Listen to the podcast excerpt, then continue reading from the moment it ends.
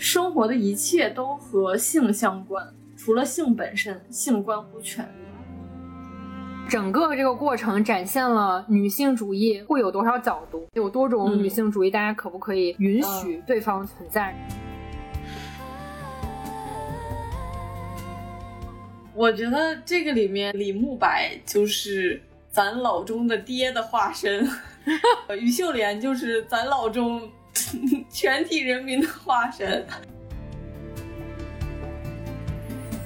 嗨，大家好，这里是长点脑子，我是共情了百分之六十玉娇龙的二田，我是看《卧虎藏龙》过程中非常享受的二胖，我是因为《卧虎藏龙》有点 get 到李安了的小熊。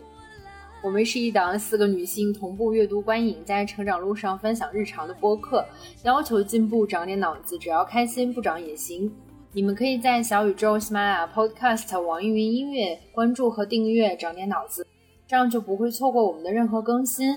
如果你听到这期关于《卧虎藏龙》有任何想要互动交流和发表你观点的地方，请一定评论告诉我们。强烈推荐使用小宇宙的评论功能。另外，如果你喜欢我们的节目，也请帮我们转发点赞，并标记为喜欢的单集。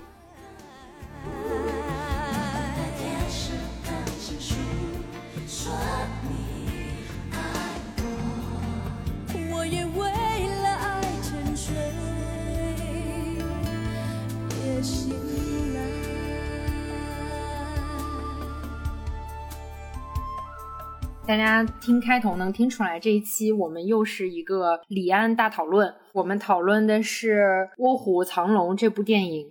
哎，最开始是因为小熊又看到了什么博主说这是一个女性主义的作品，是不是？就是听了一个播客里面分析了一下玉娇龙这个角色，我觉得很酷，但是也没有扣女性主义这个帽子了呀。反正，嗯，就是被安利了这个角色，很在意这个帽子，不说了。这个帽子以后不轻易的扣给别人。我倒是蛮想以后能不能录李安专辑的。可以呀。总之，我们跟广大听众还是轻微的介绍一下《卧虎藏龙》这个电影。相信绝大多数人都看过。它本质上讲的其实就是一个欲望和克制的抉择。嗯，就是我自己是这么理解的，因为他的人物关系大概就是于秀莲和李慕白是一对儿，然后玉娇龙和。罗小罗小虎 啊，对，罗小虎，对不起，我就是听见小虎就很想笑，反正就和小虎是一对。主要是这个女性角色在爱情和如何存活这件事情上非常非常不同的选择，当然中间牵扯了一些江湖道义啊，什么官场的事情，剧情我就不给大家复述了。那我们来问一问大家，第一遍看这个电影是什么时候？这个电影给你整体留下了一个什么印象？说到第一遍看《卧虎藏龙》，我仔细的想了一下，发现我应该大学的时候把这个片子下了下来，随便的拉了一下，没有看它，所以我最近就是第一遍。恭喜你！所以我看第一遍的时候就觉得，我当年是多么的错过了一个视听上都非常享受的一部作品，因为。我不是给群里截了一张图吗？于秀莲和李慕白站在院子里，淡淡的月光，他们两个人两道影子落在地上，整个构图真的是绝美。那一帧看起来整个就是特别的享受，根本就不在意他演了什么，纯粹视觉上先享受了。这个在最近我看的东西里面，依旧是能打败所有视觉上能给我留下印象的东西，就是好看。其次是这个故事确实让我觉得。总有一种莎士比亚味儿，然后也有一种中西交融的那种味道。嗯，我其实是对于最后那个结局还觉得有一些困惑的，但在其中每个人都特别有自己的抉择，有自己的一个处世之道，为自己的决定负责。我觉得就是描绘了一个成年人的世界和这其中一个彼得潘式的 玉娇龙，感觉是这样子的一个故事，在我这里看来，嗯。小熊呢？嗯，我就是最近第一次看这个电影，我的感觉是很满足。看完了，我也很喜欢它的结局。我不能说我看懂了，但是我很喜欢。我今天在回来的路上的时候还看了一个影评，就是因为我觉得我理解这个，我不确定我理解到了什么程度，所以我就去看了一下影评。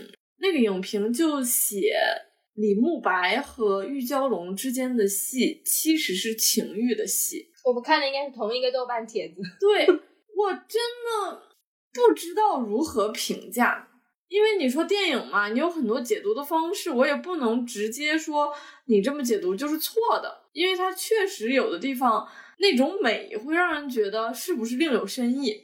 那个应该也是一个男的写的影评吧，我觉得是很难评，我觉得很难评。另外，这个电影我觉得就是像二胖说的，拍的很美，从它的各种取景，然后几场武打的戏，而且我觉得之前好像没有看过这么长女生和女生的武打戏，就是他拍了很长的一段杨紫琼和章子怡的武打戏。另外就是最后那个竹林，真的是绝，让我有些不知所措的那种绝。可是他还是给我留了一个疑问：小虎和小龙之间的爱情 让我感到有些迷惑。我觉得可能李安就是喜欢或者是倾向于拍这种因暴力而生爱的戏吗？我不懂，也不是很暴力吧？这次不是很暴力。就这次他们俩为什么相爱，我是能理解的。但是后来就张震演的那个，逐渐就变成了傻直男，这一点 我有一点迷。前面我是能懂的，也不知道要怎么评价小虎这个人。反正我不知道这是他的成功之处吗？就是每个人都让我觉得很难评，很复杂。对我第一遍看，根据我的豆瓣记录评论是二零一九年。我这次看的感觉是杨紫琼确实很会演，我不知道是不是因为我有了一个杨紫琼滤镜，我就变得非常注意杨紫琼的微表情。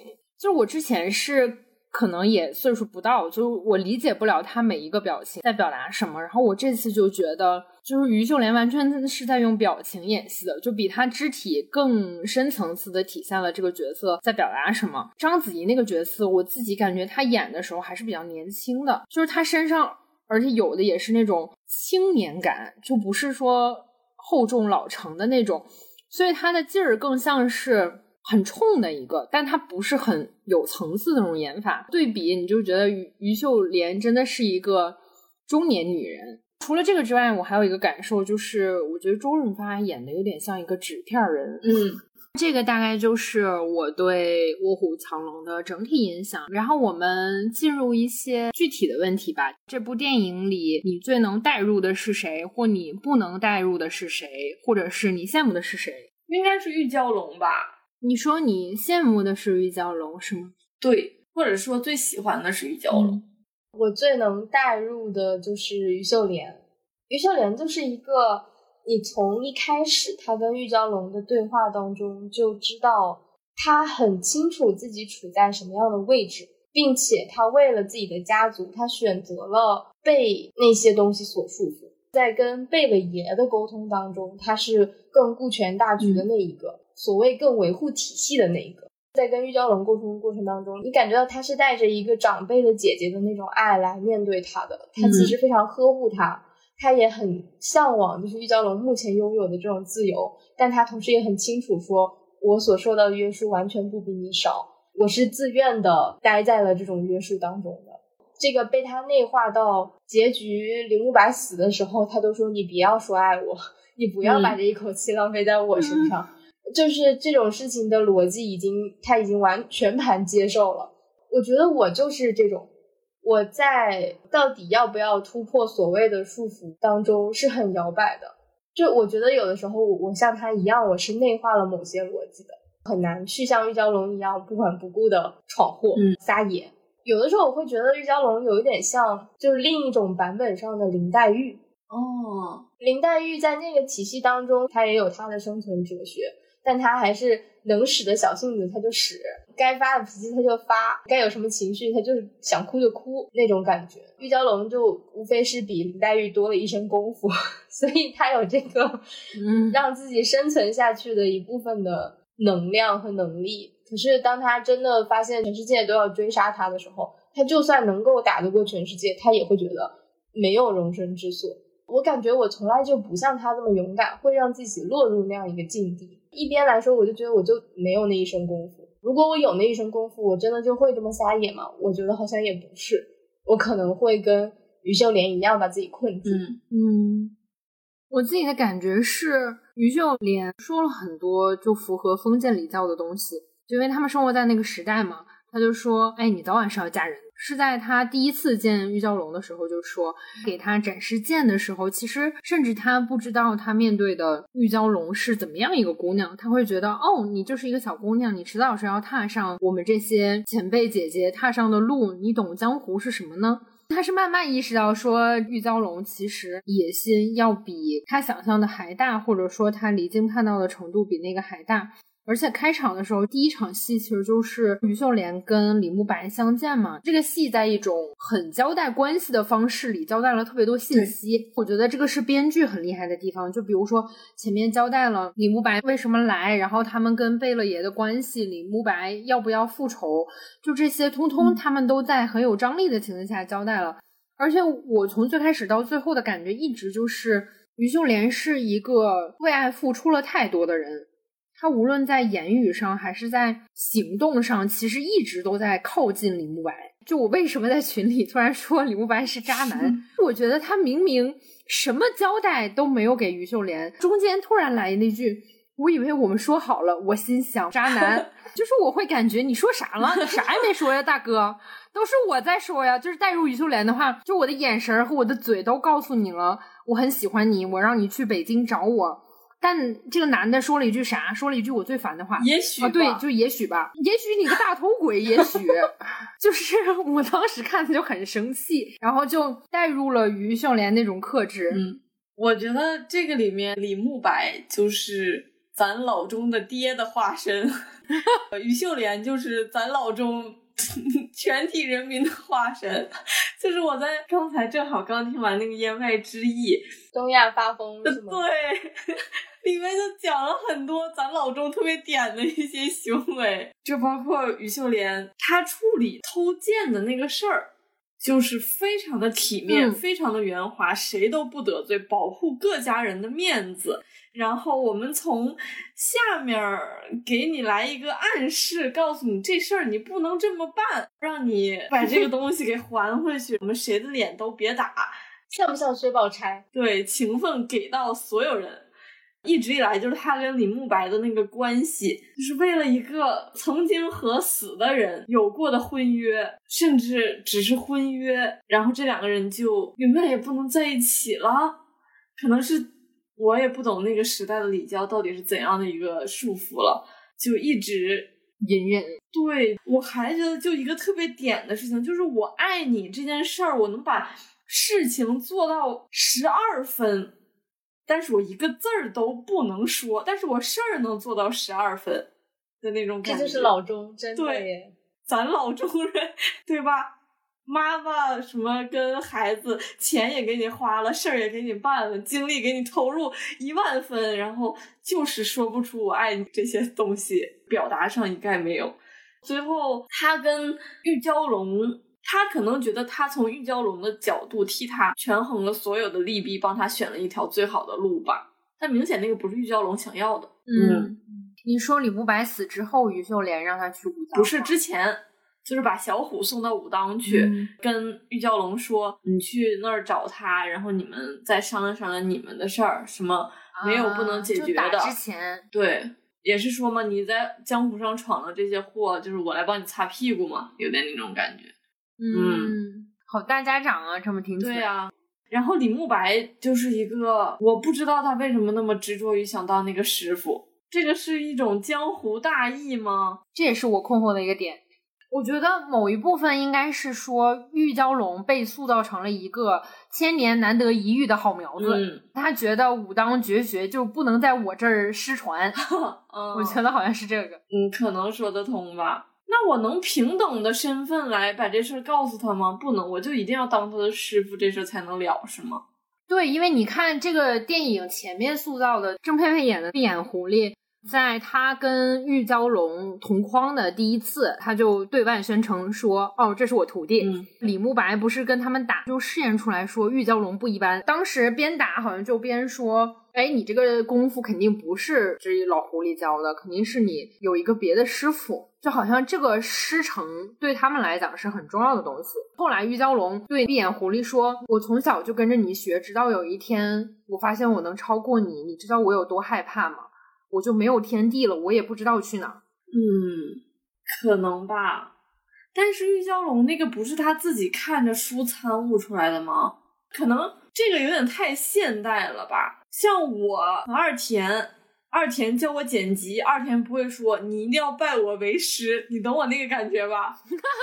就是有事儿你不能说事儿吗？嗯就是以一个稍微平等一点的方式，或者什么，就是一定要你屈从在我的门下，这事儿才能算了，是吗？我们合门合门剪辑法，这部分我觉得，如果看金庸或者看武侠多的人，可能是能够连得上那个思维的。比如说前面说到于秀莲和李慕白是因为于秀莲跟他这个共同的朋友的婚约，才无法跟李慕白在一起的。你要说这里面有没有一种义气的成分呢？可能也是存在的。这个义气是被现代所某种意义上摒弃，但也在某一些社会可能是保留的。就这个理念，在中国现在的社会其实是很分裂的，就有人认同，有人不认同，有人左右摇摆。我就属于那个左右摇摆的。你不觉得其实某种意义上这种义气也很重要吗？就它可能是乡土社会里面很重要的人与人之间相处的那个分寸。而且我确实可能也被他内化出一种，我觉得这个义气是有美感在里面的。但是你要说到现代的话，我又会觉得可能更纯粹的互相尊重、平等的友谊是更好的，这是我就是很难摆脱的那个部分。然后你说为什么要拜师，就是因为那个体系下不拜师，我当然是不会传给你的。嗯，我觉得这应该是一种所谓的师门传承。如果你要说里面好的部分，那当然就是他很惜才，他不看重男女。就李慕白在这件事情上，似乎是超越了以往的武当山的，因为他并没有认为这是个女弟子，所以我就不教。但是在我跟小熊看的那个豆瓣帖子里，这其实就是一种我已经老了，但我又想要压制你，我起码还能在武力上压制你，我又不能表达我的情欲，我就嗯通过在师徒身份上来压制你，让你屈从于我。我觉得那帖子表达的好像是这个意思。对我来说很纠缠，它里面有美好的部分，但也有就是让人很不适的部分。我大概能理解了，可能给我的感觉就是那个所谓的义气。有很强烈的男权色彩，或者是有毒的男子气概的那种感觉。这个所谓的师徒关系，就是也非常的秩序，很父权。啊，就是资源掌握在年长的这一辈儿男性手里。是，的，哇，完全是。而且闭眼狐狸，你记得他有一段儿说，你们师傅跟我发生床事就上床了。之后也不传给我，你们这一派是什么冷血还是什么，就控诉一堆。我感觉这个电影里有一些细节在塑造闭眼狐狸是一个有心理动机支撑的一个坏人，他并不是一个全然的坏人。是从那点他说你们师傅怎么怎么样开始，我才意识到，哦，原来他的反叛并不是说他的坏本身，他是看透了你们这一套。如果我不在你们这一套里，我就没有活路，我就不能变得更强，所以我化身为了一个反派。你刚才说父权，我就意识到闭眼狐狸的角色，其实某种程度上就是他师傅那一辈儿的妻子的角色嘛，对吧？那其实就是就是妈妈在爸爸这儿也得不到什么权利嘛。啊，他那个应该算是一个简单的性的关系，而不是所谓夫妻的那个关系。嗯但这个对，就是传男不传女嘛，对吧？和你那个传宗 接代就是同样的一套体系啊。然后你师傅一定是年长并且被侍奉的，就很像爹啊。但同时，你觉不觉得闭眼狐狸是他很不能认同这一套，但他因为得不到这些权利和资源，他在控制玉娇龙的时候就更是父权的化身。他对玉娇龙说的每一句话都是，呃你看我们两个人都孤苦伶仃，就每一句话都在 PUA 他，只不过在这里面玉娇龙从来不听他的而已。他的那个控制是要甚至超出某一些男性的，就很像现在某些被异化的母亲的角色的那种感觉。嗯，就他觉得这个孩子是他唯一的徒弟，这个人就应该听他的，一旦超出他的控制，他宁愿要杀了这个徒弟，很可怕。这个就像很多被重男轻女的女性变成了重男轻女的化身嘛，就是他们没办法逃脱这个体系去思考，没办法合理化自己所经历的这一切，站出来反抗嘛，有点像这个东西。嗯，我不知道这个算不算我的一个过度解读啊？可能闭眼狐狸会觉得我们两个女的自成一派，建立了一个女性之间的关系，但是玉娇龙管闭眼狐狸叫的是师娘，哎，这里我也很好奇。他不叫他师傅，我也觉得很奇怪。就是我之前想过一个吊诡的事情，就是大家不会管女老板叫女老板，会叫老板娘。对，不会管女老板叫老板，但是一叫老板娘，你又会觉得旁边是不是有个老板出现？我之前就想过这个问题。是的，是的，是的。你不知道这个店到底是谁的，我觉得是一个逻辑。我有一段时间也有点反感，就是所谓先生就是一个尊称，嗯，你知道会称杨绛先生。就我能理解那一套老的逻辑，但是就是怎么了，女士就不是尊称了是吗？女士没有先生的那种代指的意涵，仙婆感觉是一些巫术的存在，开始跳大神了，感觉就是这个语言的建构无处不在。对，万万没想到李安和父权制 有了这样的结合。你们刚才讲的时候，我就感觉父权制与资本主义会成为笼罩长点脑子今后所有博客的一本书。我们聊一聊我们对玉娇龙这个人的理解吧。我觉得他既立体丰满又很漂浮。现实生活中不会存在一个百分之百的玉娇龙吧？是这个意思吗？对他给他刻画了很多个面相，但是还是很难说服我，很难完全说服我。嗯，可能是真的没有见过这样的人吧。他就是要反抗。甚至他要反抗的那个东西，他都不知道是什么的时候，他也要反抗。我觉得这个部分是我能带入玉娇龙的部分，因为 我经常会被身边人说吧，尤其是被我对象说，他说：“我觉得你像个小孩儿，每天就在逆反，嗯，你也不知道在逆反啥。”因为他是一个特别成年人的逻辑，他是一个极其现实主义的人，他会觉得成年人的反抗你得有目的，这个目的是说，比如说我今天要赚五百块钱，有人阻碍了我赚这五百块钱，我反抗他，目的是为了赚这五百块钱。但是我不是这样，我就是一个人惹我了，可能我再反抗回去，我并不会有什么好果子吃，但我会因为你惹我了，单纯的反抗他。可能反抗的后果是我很惨烈，但是这并不重要。对我来讲，就是所谓有一个正义加引号的正义，我是这样的人，所以我能理解玉娇龙抢我梳子，然后我就骑个马要追你走。而且我特别带入一个小点，他被小虎打趴下的时候，他趴在沙漠的地上捶了地一下。此处有一个二田捶桌子的音效。我说哇，这个我好能代入，就是有一种突然又被干下，好气，凭什么？对，对他身上这种东西，我会觉得我非常非常能代入。以及我不是说我生活中有一些燃烧的愤怒吗？可能它是我身体本体的一些东西，这个就是我天生的。老子比别人容易生气，这个生气，如果你一旦点燃，它就熄灭不了，它就会变成我身体的一个执念。二田这个让我有点理解了这件事儿。我觉得我刚才说那种我不懂，是指我用成年人的这种社会性的思路没办法解释他的行为有一些。但是我们确实在很多时候就是我知道这事儿我不想要，这就让我难受。你问我想要啥，我不知道我想要啥，但就这玩意儿我就是让我闹心，我就想脱离这件事儿。比如说我们很多人会说。我现在不喜欢自己的生活状态，那对方就会问你，那你想要什么？你去做呀，你不做，你在这儿抱怨什么呢？对吧？这件事儿，如果你给不出一个合理的回答，那他就一定要在你自己身体内部被消化，而没有其他的选项。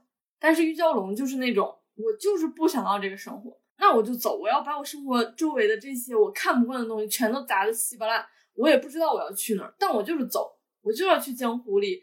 江湖里的人来跟我想舞着几圈，我就把他们都揍趴下。他也不知道他下一步要去哪儿，他去找于秀莲。我觉得很大程度是他不知道自己要去哪儿了，他就去找于秀莲。于秀莲呢，又让他觉得不爽，那我就跟于秀莲打一仗。嗯，然后对，我觉得这个是很原始的力量。可能换成我们的话，哦，你想去江湖呀？那你想去江湖的哪儿呢？你去了江湖，你要怎么挣钱呢？你要住哪儿呢？你认识谁呀？对对对，你回答不上来，那你在家待着吧，你活该憋屈，你就应该学习消化自己的憋屈，然后你就哦，嗯，对，确实是这样，然后就变成了一种我觉得某种程度上抑郁的状态，把所有的这些波动都放到水面下。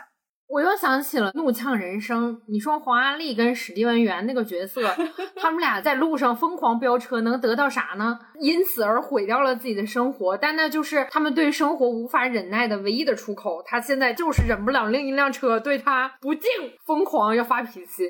这可能是成年人眼中一种非常孩子的状态。被我们解读完之后，我还是非常羡慕他的这种无穷无尽的生命力。我现在更希望的是，我能把这股人本身是有的被社会化过程压抑的我自己的这种生命力，我是希望把它先放出来的。我觉得我在学习把它放出来，然后管理它的过程中，因为我觉得我以往应该是把它压抑的太多了。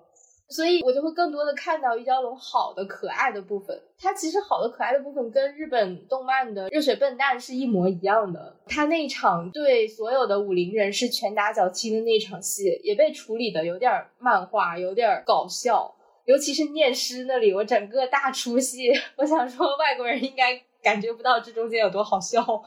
而且它最妙的是，一个小女子的原生的生命力量。她上来先干嘛呢？先拆穿了一个大男人，居然要带着一个铁的手环，说我是什么铁臂铜拳，实际上是假的。你就感觉到他在说这些男的，这些成年男性多么的虚弱、虚弱、虚伪，而真实的那个小女子的力量多么的澎湃。他把这个东西直接从虚的变成了一个实体外化了。但我不满的也是，他带着这股生命力就不愿意活下去了吗？所以我不太满他最后死掉的那一跳。我觉得我跟你的理解完全不同。嗯，我们最后单独聊一趴吧。我觉得我们可能每个人的理解都不一样。好 好好。他当然有很多不好的地方。其实他伤于秀莲的时候，我就会觉得是有点不地道。但那个东西就是小野兽不会考虑的东西。对，很像小豹子、小狮子，就是你惹我，我就要咬你。我的社会化的部分不能忍受野兽的力量不被完全不被掌控，然后伤害一些其实对你很好的人。可是我还是希望他的生命力更多的澎湃的彰显出来的。刺于秀莲胳膊的时候，我就想，确实有点也突破了我的所谓的道德感了。然后我又转念一想，其实他当时跟小虎激情戏的时候，就是他刺了他一刀，你记得吗？是有一种我就是敢刺你啊，你能把我怎么样？我觉得小虎那个角色很难说他是包容了这一切吧，反正就是他被整体的玉娇龙这种桀骜不驯吸引了，俩人就浓情蜜意了。那个尺度可能刚刚好，在我们心里会有一些疑问，但是又不会因此而彻底讨厌这个人的程度。我觉得可能是导演处理的好的地方，就是你会觉得哦，这孩子现在有点不妥了吧？但是嗯，谁让他是个孩子呢？还是能继续看下去。我觉得是这样的一种感觉。我补一个，刚才。二胖在说羡慕玉娇龙的开始，我有了大概一分钟的皱眉，是因为我意识到二胖说了一个词，他说我现在要管理我的天性。我心想，你的天性是可以被管理的吗？姐，这个词儿可是不能被管理的呀。但他已经被管理了很久，所以才我觉得这个可能嵌入了二胖的潜意识，所以你把它释放出来，也是想让它用在正道上。对，它得有用。就很违背天性了，哎，你看成年人的思维。我认为我是一个从小到大没有关过感知开关的人，所以我能很大部分的理解玉娇龙。我会很担心，一旦比如说我把我的情绪、愤怒，我所有这些最直观本能的反应关到了小盒盒里或者是小抽屉里，我有意识的把它们管理和控制一个月，我会很担心有一些东西再也拿不出来。所以我的选择就非常的不成年人，我的选择是永远不要把他们放在小盒盒里。但是这个过程确实会给我带来一些非常非常大的痛苦，尤其是在和人进行深度相处的时候，就显得我好像很低能。有的时候，我觉得玉娇龙就是没有把自己野性和反抗的那个部分关起来过。我一开始的时候觉得他跟小虎的长长的打斗是他在确定一种安全感，就我一开始是这么觉得，嗯，但我后来觉得这个视角就很。弱女子，她是要确认安全才跟这个人的关系会发生质变吗？我后来觉得不是，对她从一开始就在争，我就是要拿到那个权利，嗯嗯嗯我就是要比你更能，我就是要压制住你，我不允许我跟任何人的关系中我是落于下风的，赢对我就是要赢。对对对，在最后那一刻，他确定你能接受，我依然赢你，那你这个人好像是有点不一样。我不喜欢那种解读方式下的玉娇龙。就是我刺你这一下，作为试探和某种撒娇的那种感觉，就像我给你一个小粉拳，啊我不想把它解释成这样，那样的话，我就觉得易蛟龙这个人不可爱了。啊。我的理解是，他在刺的时候，他没有想到小虎那个角色会完全不反抗。对，他可能刚起心动念开始刺的时候，是有他那个原始的本能在的，他不是说撒娇，但是他在刺的过程中意识到了他对别人造成的伤害，嗯所以他控制了这个程度，因为他知道这个人对他是有吸引力的，或者是帮过他，所以他不能真的把他搞死。我觉得是有一个这样动态的过程的，不是说他在施一个小粉拳，这样的话会好一些，我觉得。你接受起来好一些。我觉得我还是会在里面加很多道德的评判，就像我看《色戒》的时候会评判，我觉得王家之值得不值得这样做或者什么，所以我也会评判玉娇龙和小虎之间的这个关系到底是在我这里成立还是不成立。我觉得我会一直评判这件事儿。但你现在开始对于你评判这件事儿本身有了一些犹豫，是吗？有一些你这个评判了吗？评判的是啥？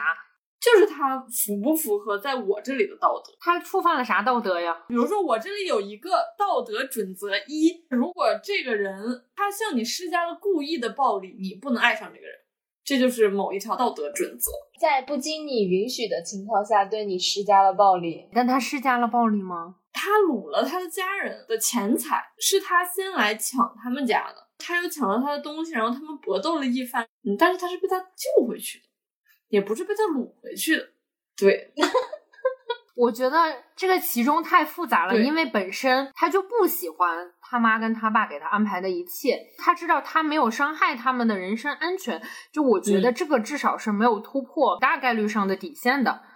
而且他很明显的在前面交代了，不能伤害女人。就我不确定有没有什么性别刻板偏见啊，但反正是人家一直说不能伤害女人。我会觉得撸梳子这个事儿就有点像小混混，就是地痞流氓，调情。对，就是调情。所以我会觉得并没有什么道德上的伤害。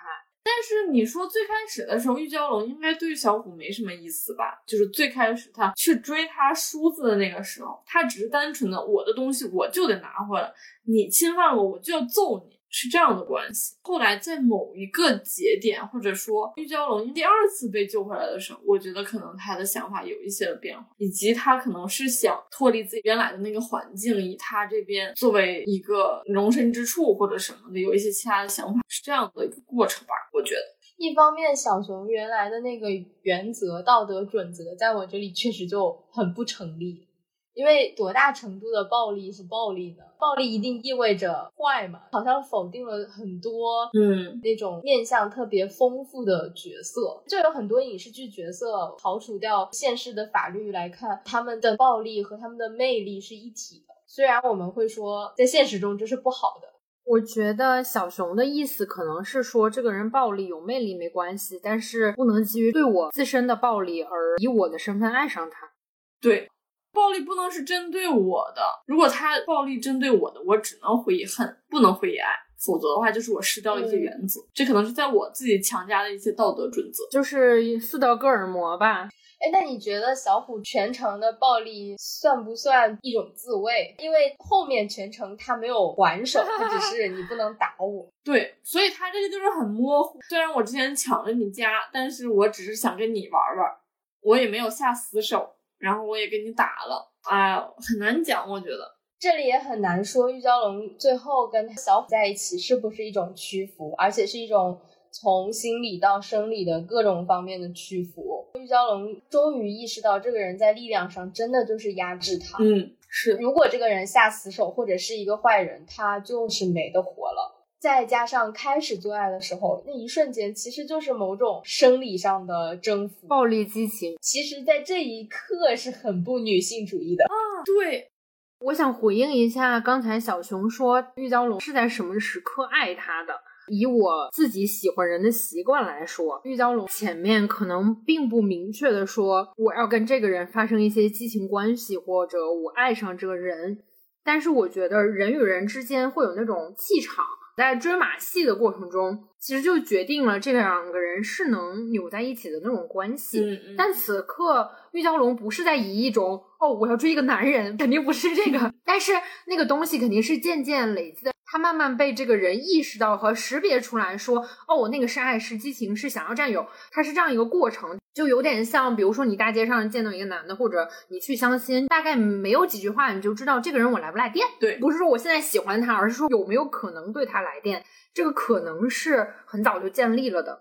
二胖刚才说，就是在那一个瞬间，小虎压在玉娇龙身上，然后他们开始了激情的那个过程，是很不女性主义的。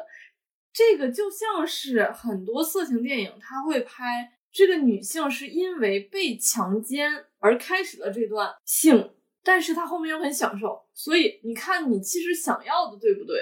所以我前面的那个强迫就是合理的，我洞悉了你的欲望，所以我强迫你没有问题。就我们以非常现代的视角来看，就是他的性同意不明确，很模糊。对他反过来又合理化了他的前面。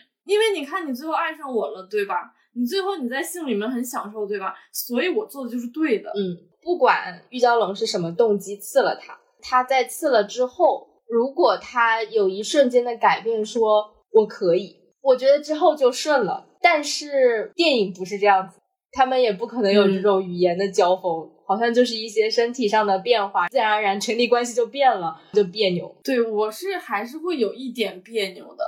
二位啊，忍不住要反驳一下你们，是我万万没想到，这怎么又跟什么强奸 联系在一起？我某种程度上理解你们说的性同意是什么意思。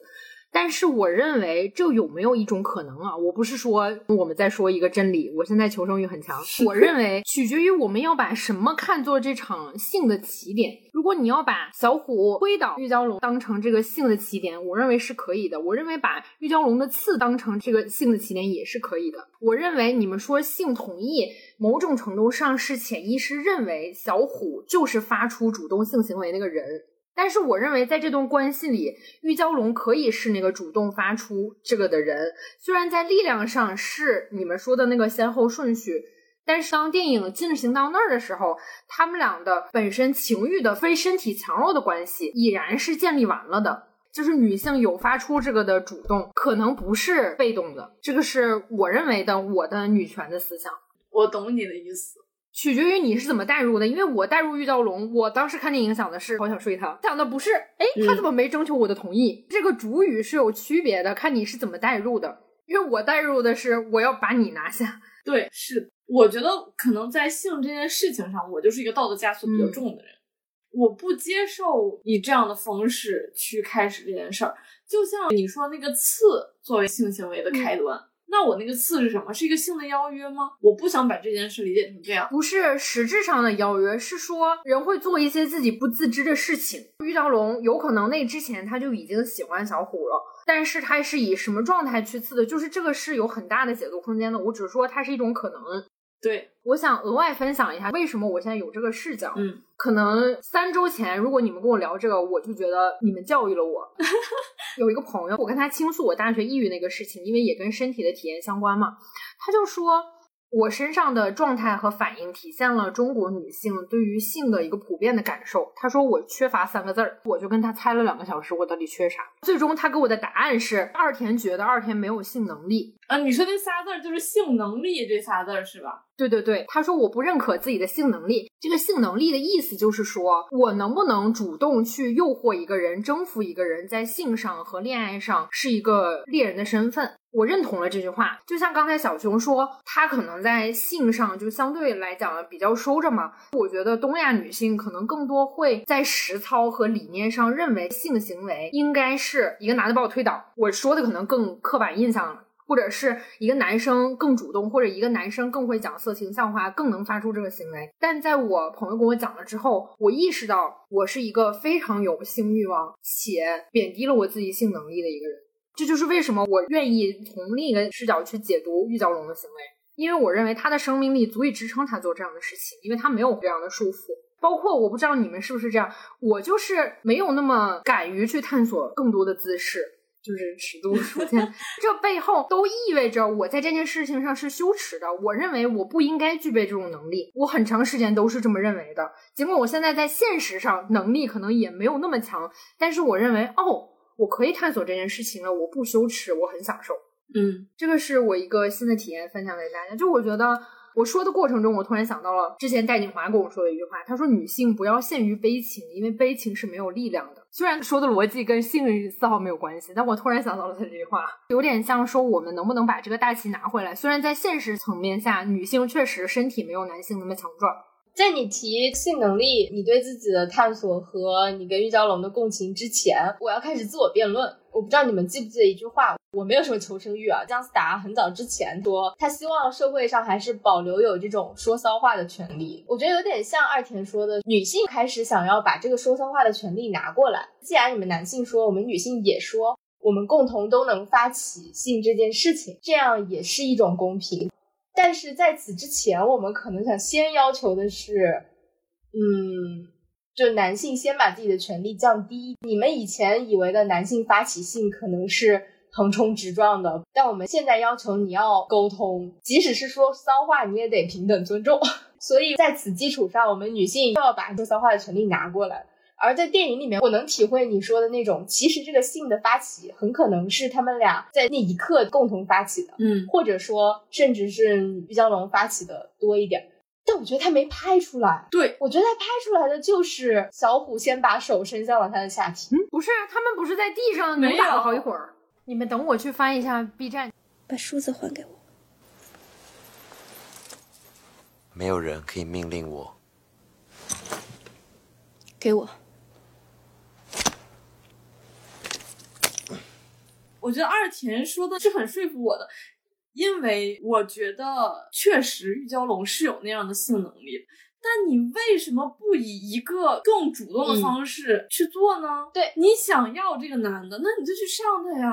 对，为什么要用剑戳他一下，让他反过来把手伸向你的下体，然后把你压在他身下呢？我不懂为什么当女性释放自己的性能力的时候，要通过诱惑别人来发起。对我的性行为吗？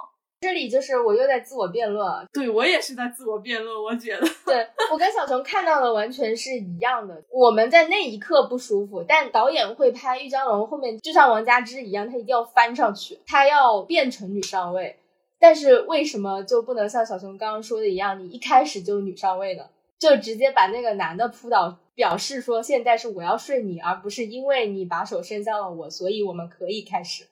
就是有那种细微的、非常吹毛求疵的区别，但是就是有区别。这涉及到我们理解的区别哦。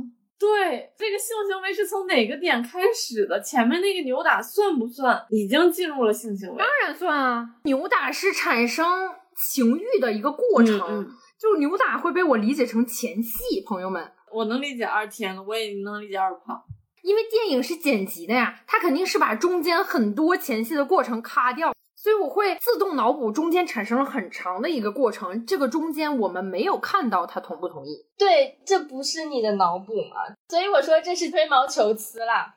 我一定要在这解释一下，因为电影不是说拍三百六十五天二十四小时，所以它是有剪辑的。这个是所谓的蒙太奇。在现实生活中，他们的性行为不可能只发生了这一分钟。对，我知道为什么说吹毛求疵，就是我没有看到，比如说玉娇龙的手先撞过去，或者是玉娇龙的嘴先撞向对方来表示我睡你。你觉得玉娇龙把小虎往下扒的那一下是性的开始？但我仍然觉得他可能也在矛盾，他可能也在犹豫当中，他可能也在想，我到底是打服他，还是我们俩可以来一场？我再解释一下我的意思，虽然我觉得可能还是会这么说，我的意思是说。扒下来，他那一下不一定是情欲的开始，有可能是扭打的开始。但在扭打的过程中，情欲产生了。情欲产生的过程被展示了一部分之后呢，他们开始性的这个过程被剪掉了。你的点是说，为什么被剪掉的五分钟后面这第一个镜头不是玉娇龙先在亲小虎，或者是他们俩接吻，是一个男性开始的这个？我只能说我无话可说，就是这个意思呀，就是这个意思呀。导演是最终选择展示什么不展示什么的，就是这样呀。我认为这个就是五十对五十了。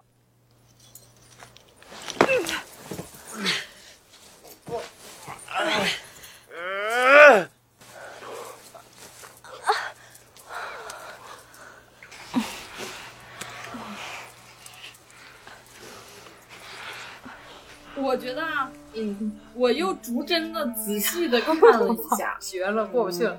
我觉得男的把女的压在身下的第一次，玉娇龙还没有真的开始这场戏。但是当他们反过来的时候，就是玉娇龙把他压在身下的时候，我觉得玉娇龙已经开始了前戏。再等张震把他翻过来的时候，他们开始了真的性。我觉得是这样，有道理。我 这段绝了，逐帧拉片儿。我也没有想到我们要聊这一段，聊到这一段的时候，有点让我想起《奇葩说》最开始去聊女性停车位究竟是不是一种性别歧视。我们在追求这么小的细节，不是为了让这个电影下架，也不是为了说这个电影有多牛逼，但是追究那个小细节的时候，我们讨论的那些东西是有意思的。我觉得是整个这个过程展现了女性主义会有多少角度。我甚至不认为我们某个人是正确的，就我认为有多种女性主义，大家可不可以允许对方存在，然后共同近乎客观的理解这件事情？是的，而且以前我是不太能想象大家这样子聊天，开开心心的，最后没有结论。我以前非常害怕类似这种冲突的。所以我觉得跟我有同样心境的人，在听完这种有点像吵架了，但是完全又没有，最后也不达成共识的这个过程，其实真的非常治愈。我们有几回是达成共识的朋友？我觉得真的很棒。我不知道在男生和女生中间会不会有。前情提要：小熊正在一些纠纷中，没事。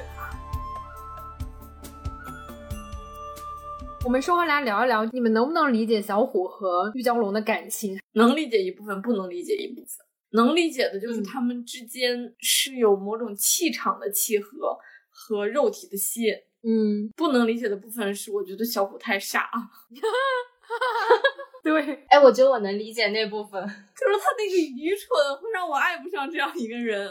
我是这么理解，玉娇龙一直在新疆，他们俩相处也在新疆。新疆就是一个更野兽、更能让你用天性活着的地方，在这个电影里面，所以他们俩都像小孩一样活着，在那里是非常快活的。可是玉娇龙到了北京，开始陷入成人社会的纷争，他经历了这些他自己觉得也搞不定的事情。嗯，可是小虎并没有成长，哇，他这一路只是以一个埋伏者的身份。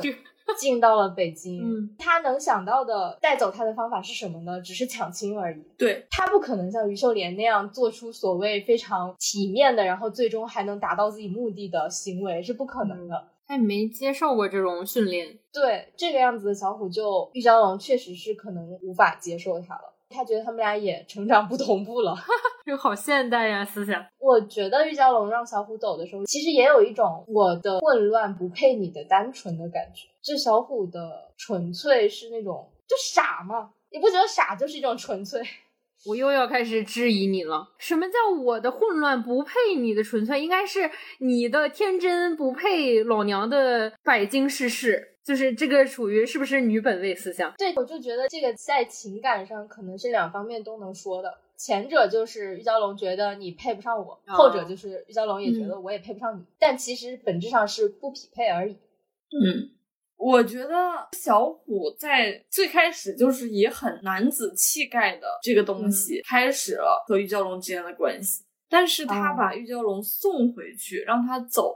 他说：“我是为了我的族人，我的族人如果这样的话，就会被你们家来侵犯，我的族人就该活不下去了。我要承担起某种可能是责任吧。”所以我要让你走，还以什么？如果是我们有一个女儿，她走了，我们作为爸爸妈妈也是很想念的。我觉得啊，好虚伪啊！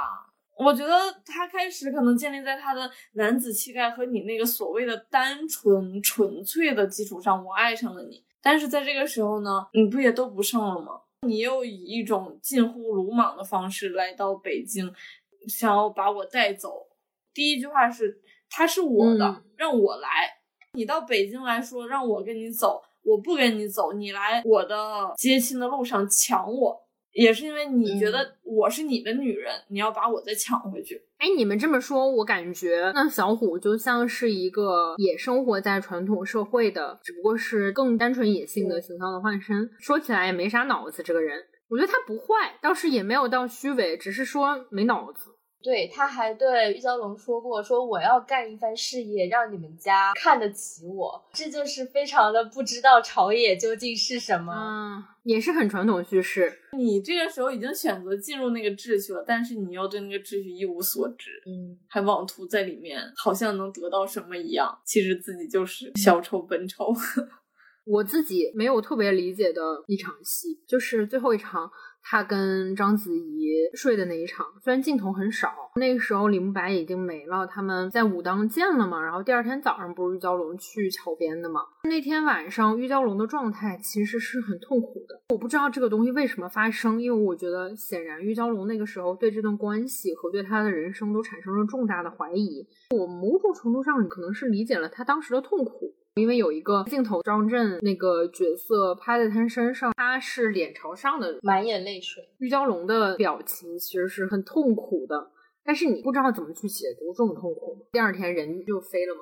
二田刚才那个启发了我，让我想到最开始玉娇龙跟小虎在一起，小虎代表了自由，嗯，他能提供给他某种自由，让他脱离原来的环境。但他第二次来找玉娇龙的时候，可能玉娇龙已经想好，嗯我要去追寻我自己的自由了。你的那个自由我不要了，我没那么想要了。或者说你给我那个自由，你也可以随时把它收走，对吧？你之前也收走了，就是你让我回去了嘛。那我自己去闯江湖行不行？我决定我自己去闯江湖，你走吧，我不需要你来给我自由了。第二次他回到武当山跟小虎又见的那个时候，我会理解为这个可能也跟最后那一跳有关了，就是玉娇龙感受到了所谓的信义，这个东西说服了他，在某种程度上进入了他，让他从一个小野兽变成一个矛盾的小野兽。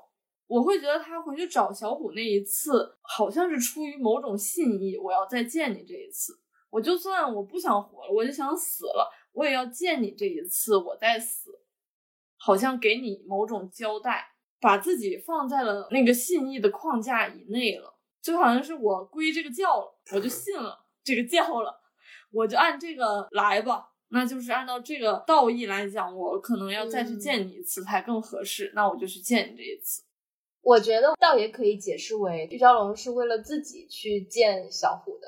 小熊刚才觉得他可能变成了一个混乱的小野兽，他信了这个信义，所以去见。但可能他真的就是我现在的这个人生，我所觉得可以依赖的、愿意相互接纳的、可沟通的人，没什么人了。父母不可能了，社会不可能了，于秀莲不可能了，李慕白也死了。我愿意跟这个还跟我有关联的人见上一面，然后再去赴死的这种感觉。嗯，嗯，我更同意这个一点。那我们聊一聊你能不能理解那跳吧，因为我们可能理解的都不一样。你觉得他是为什么跳？我觉得首先是影像上让我觉得有一点尴尬，这一跳的特技在今天看起来有点怪，它是很反物理常识的 越过栏杆的，所以在我看来我没有感受到轻功的感觉，反倒是觉得这一跳有点草率了。音乐明明挺好的，但他那一秒钟的影像让我觉得，嗯，怎么回事？所以他不知怎么就让我联想到了以前大家吐槽郭敬明写小说。到最后没有办法结尾了，他就哎让主角团该死的都死了吧，好像来描写那些剩下的活着的人的痛苦，这咋可能？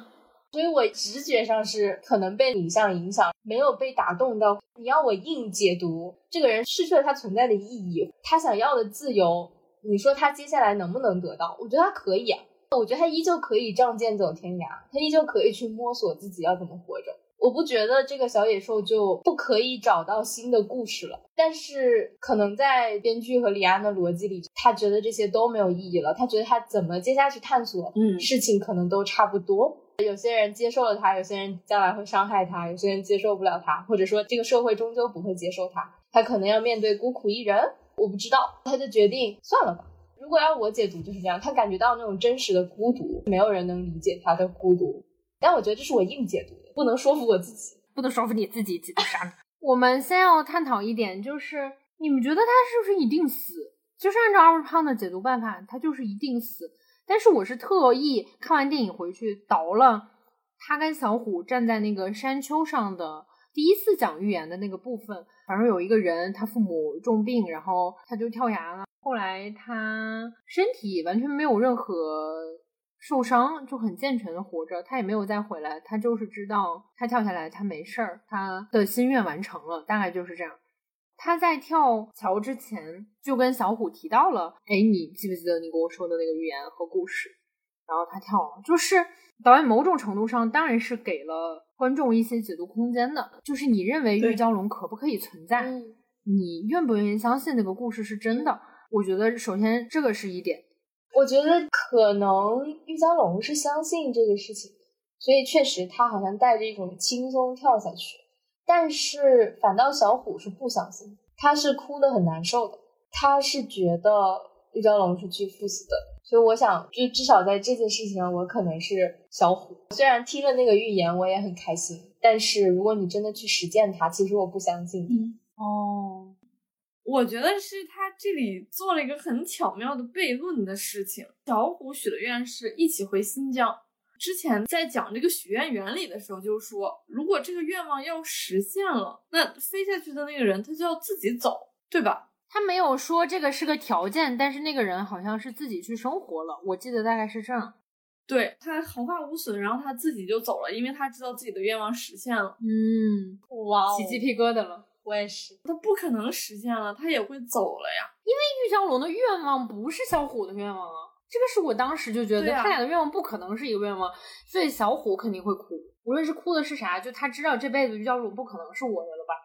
那你觉得玉娇龙会许什么愿？我觉得这个就真的是没有答案，因为你自己会有一个答案。我想最后说，就我想听小熊说完他自己对这一跳的解读。嗯，首先他这个愿肯定是给小虎的，啊，我让你来许，我去跳，为啥呀？因为我要离开你了。我跳了死了，就是我死了。我要是跳成了，我就走了，你的愿望来实现。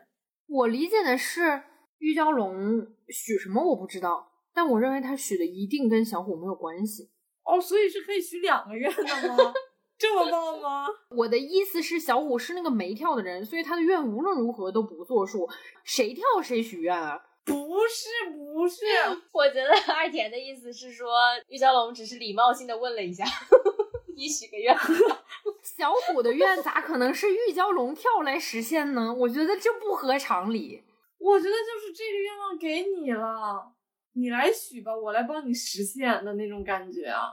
我没有想过小熊的这个脑回路，但是我觉得很浪漫。我也没想过，因为他是主动跟他说你许个愿吧，然后他跳下去了，他也没说你许个愿吧，等你跳呢。那我说你许个愿吧，你怎么不跳啊？怎么回事啊？我跳什么呀？我也没说我的愿，我也没，就是很怪，你知道吧？不是你是个钢铁直人，你知道吗？你现在解这个题的思路是个钢铁直人，就是这句话我只要没说就不是这个意思。但是现实生活中和李安电影里，它不是这个逻辑啊。嗯，我觉得你说的不没事儿，你可以这么认为。我理解的这一跳啊，是他的困惑，或者是他感受到了某种复杂，然后他其实不知道要怎么解，所以他以这种许愿的方式，你给我一个答案吧，那种感觉。玉娇龙开始他不信信义这一套，你们都是胡扯，没有朋友，没有人会为了什么事情来牺牲自己来成全我，就不存在。但是最后他被李慕白给救了。他又看到了李慕白和于秀莲之间的感情，于秀莲又放了他这件事儿，我会觉得让他没办法不再信信义这两个字儿了。嗯，他被迫的被囊括进去了，所以他原来的世界观某种程度上崩塌了很多。他不知道要怎么做了，所以他做了一些，比如说我去找我曾经亲近的人，去找小虎见他一面，然后用一个愿望结束。我觉得很不可讲这件事儿。对，我们讲一讲一个不可讲的东西。我其实最后是困惑的，我看完是眼眶有一点湿，就他飘下去的时候，我觉得我有一点点释然，我也觉得我这个情绪是不可讲的，轰到那儿了吧。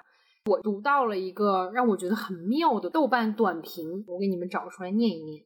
他写说，看出李安暗涌的中年危机，对于所有经过的路的审视、自我怀疑和怜悯。玉娇龙是无法在这样的世界活下去的。好在他也并不稀罕活下去，他总要选是成为闭眼狐狸还是于秀莲，何必呢？没意思。嗯，我接受了他的这个解释。作为一个女性，或者是作为一个本性很纯真又很聪明、能参透这一切的人，她没有一个万全法则可以保全他自己以一个之前玉娇龙存在的方式继续存在在这个世界上。对他面前的两个样本都非常非常悲剧，一个是于秀莲在自己爱人生命的最后一分钟得到了一个“我爱你”这个话，我也觉得没有那么大的意义。反而印证了这两个角色的可悲。另一个是闭眼狐狸，很明显的更悲惨的形象，他没有什么选择。我看到这个评论很扎心，因为我是带入了玉娇龙那个角色嘛，仿佛这个评论就在跟我说：如果你还在以现在的非成人的方式在这个社会生存，你最后不会善终。所以这个是我非常非常被扎到的点，我就觉得。这种解读方式我是认可的。如果真的把它解读成了要了断自己的生命或者脱离这个现实世界，那就是因为没有一个解法。我关注的博主里面好几个人都说，中年人才爱李安，不知道为什么，可能是中年对大家有一些人生境况的打击，因为我们还都不算到了中年，可能他们就觉得差不多，没有什么可选的生命的余地，你终究得做一些你不愿意做的事情。嗯。我很喜欢这个解读，但我想到了一个很朴素的话题。当我们看电影的时候，我们可能会很理解这个角色愿意这么做，或者是你被这种浪漫化击中了。但是你能不能认同“好死不如赖活着”呢？如果是我自己现在的一个想要成为咨询师的身份，我会很清楚的知道，任何一个来找咨询师的人，他都还有一些能量支撑着他想要继续活下去。但如果你跟我说有一个非常痛苦的，我我并不想要真的多么干预他命运的人，我会支持他死了还是活着呢？我没有答案。嗯，我觉得这个是小熊最开始说的，玉娇龙是一个飘在天上的人。我看过很多纪录片，比如说我看二十二的时候，我会惊叹于那些慰安妇奶奶以顽强的生命力继续活在这个世界上，他们承担那么大痛苦，然后把这些咬着牙的东西吞下去。包括在集中营里活下的人写下的书，有太多这样的例子。我觉得我当然会赞美他们，但是理想的情况下，还是要有玉娇龙存在。我不知道为什么，我看到后面的时候，我就会有一个感觉，是我又理解了一点点为什么人类要拍电影。这个是很多艺术形式完全没有办法给你构建的一个东西。小说或许可以，老子不看了，老子就是可以死。现实生活中人是没有这个选项的，但是玉娇龙可以吗？我刚才又回去翻了一下影片开头，就是李慕白从一次修炼中回来，然后他说。这次闭关静坐的时候，我一度进入了一种很深的寂静，我的周围只有光，时间和空间都不存在了。但是他没有得到的喜悦，相反却是被一种寂灭的悲哀环绕。我在想，他是不是一个首尾的呼应啊？最后的时候，玉娇龙感觉到了同样的感受。寂灭的悲哀环绕，然后我承受不了了，我选择以一个问句结束这个影片，就是我跳下去，我到底是死了还是活着，也没有说。哎，你说到这个，我想到李慕白跟于秀莲坐在那儿。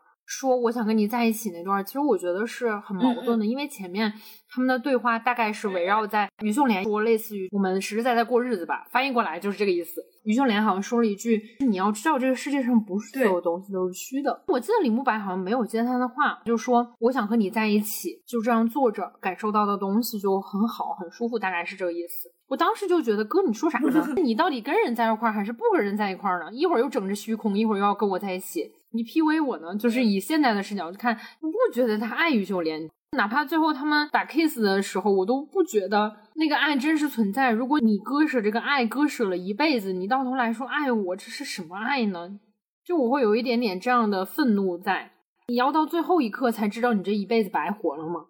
可能就像开头说的，李慕白就是一个纸片人，他是以化身或者是寓意的形式存在的，反正就是很概念化。这个人，对哦。最后一个小问题，你觉得李慕白和玉娇龙之间有情欲吗？是什么感情？我是在狐狸给他灌迷药最后那一场大战那里，我会觉得有点奇怪，因为我前面没有往情欲那里想。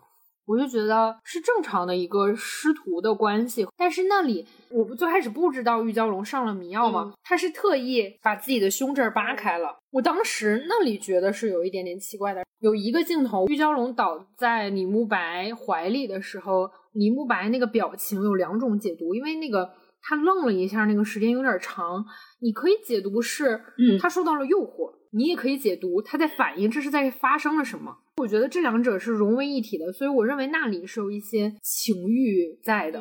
但是你要说前面吧，我就属于觉得你可以这么解读，但是我也没有觉得这个特别靠谱。嗯，我是赞同关于情欲的解读的，因为我觉得竹林那场戏和玉娇龙和小虎整个打斗的戏，其实概念上是一样的。玉娇龙遇到了一个在武力上他无法反抗的人，他们一直在交换上下这个位置。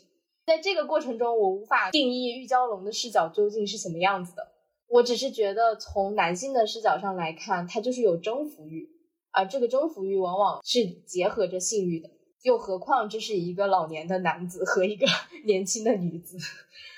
嗯，而且我觉得，当他在救完了玉娇龙，开始给他传功那里。于秀莲带着那个管家走进来，这两个人太像在捉奸了。对，那一幕是一定是拍出了那个感觉的。于秀莲是有一丝的，你们在做什么？他不是没有一点犹疑的，所以我觉得情欲的那个部分是存在。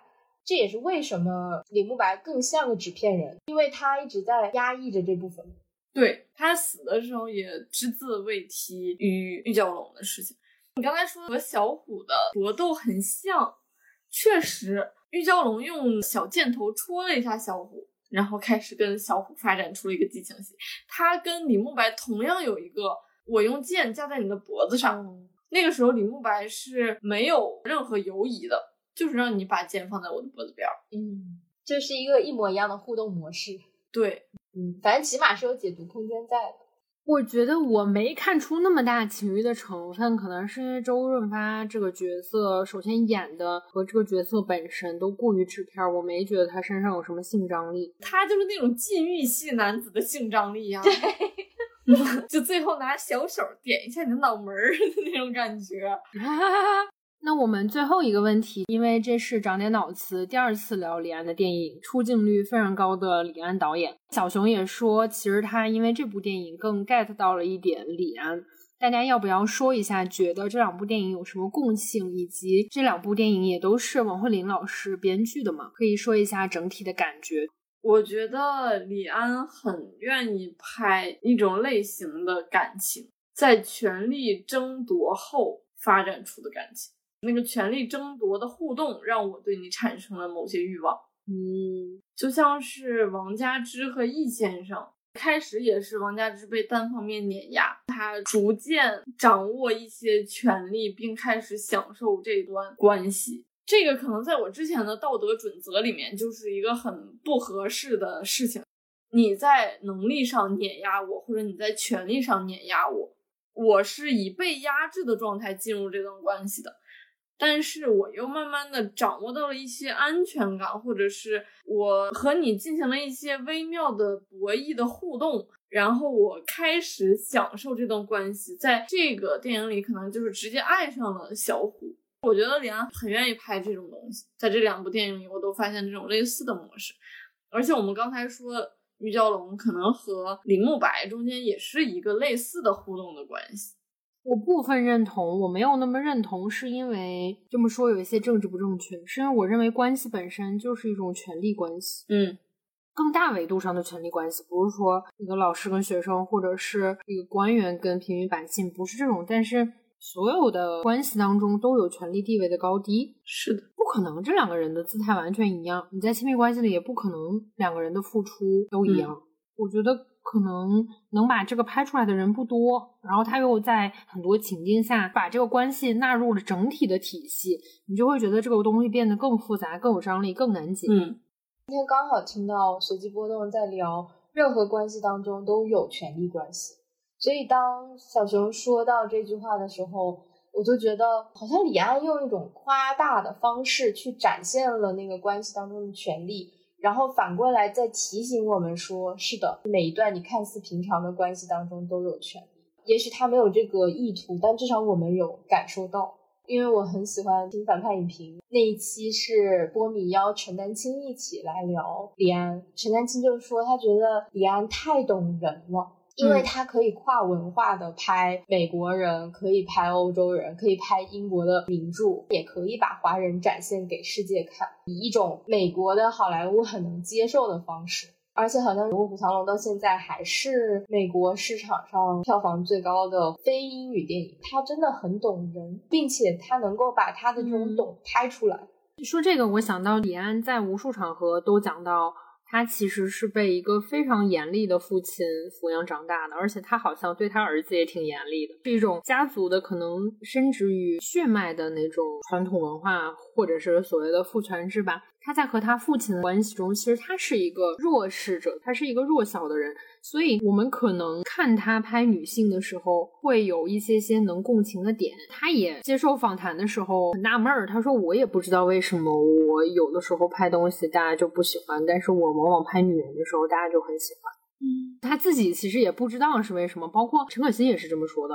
陈可辛说：“我之前拍什么什么，大家都觉得一般，或者是没有那么成功吧，市场上。但是《金枝玉叶一》和《甜蜜蜜》给市场上整个的感觉就是他很会拍女人，他拍女人的时候大家更能买账。说白了就是 更动人，更夸赞他。但是他其实也并不知道是为什么。他给的那个解释有点像李安，他好像能理解那个脆弱的部分吧。但是你说他究竟是不是独属于女性的，也很难讲。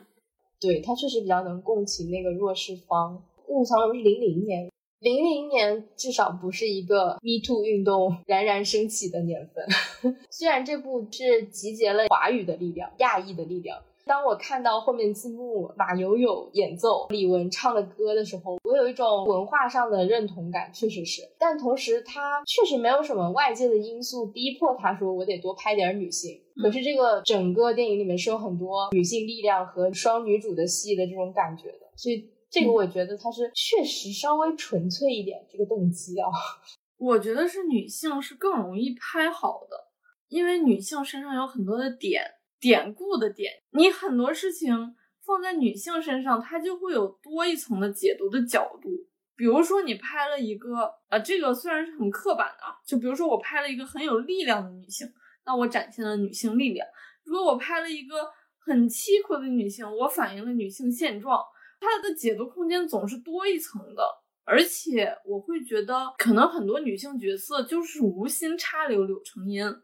我觉得是不是女性容易被拍好？如果你上一点心，她就容易出彩的一个原因。对，因为大多女性角色都是以纯工具的形式，非常刻板和推动作用的存在。你但凡一个人。把他作为一个人来刻画的话，他就很容易把他塑造成一个让大家喜欢的角色。刚才我们说性啊、权利啊、关系啊这些，我忽然想到一句话，王尔德的那句还挺有名的，他的比较普遍的中文的翻译叫做“生活的一切都和性相关，除了性本身，性关乎权利”。哦，嗯，就按他这个中文是妥帖的来说吧，觉得李安的电影里面很多点都关乎于性，就像是我们刚才解读了很多李慕白和玉娇龙中间到底是不是性欲的关系，他的每一个性拍的又都是和权力交互相关。嗯，我想到了之前姜子牙说的一个话，我们还是说暂时不评判这个人，以他是有可爱可憎两面为说。他之前好像说，他在这个世界很大部分的欲望是性欲望，这个是他做很多事情的原动力，并不是说他他每天要像小泰迪一样啊，就是他指的是创作上的，或者是更多是生活上的吧。他当时说这句话的时候，我特别特别能理解，因为我记得我之前也跟你们说过，就是我觉得我所有的生活的活力，因为我比如说我做了很多赚钱的、不赚钱的事情，每天愿意跟人去聊天，所有向外散发的这些事情，我觉得跟我。是一个欲望旺盛的人，都是一体的。我会觉得这个是某一部分没有被规训的那个能量的散发，所以我觉得这句话当然是一个真理，就是被归纳过的真理的感觉。嗯，《卧虎藏龙》确实是一个值得一品再品的电影。以我们现在三十来岁吧的人生阅历，我觉得还有很多。稚嫩的部分，非常非常欢迎大家在评论区留言说你们心里的卧虎藏龙是什么样子，也希望大家给我们推一些，比如说你对李安的认识，或者是其他能给你类似启发的作品，然后我们多多交流。那这期长点脑子就录到这儿，我们下期再见，拜拜，拜拜，拜拜。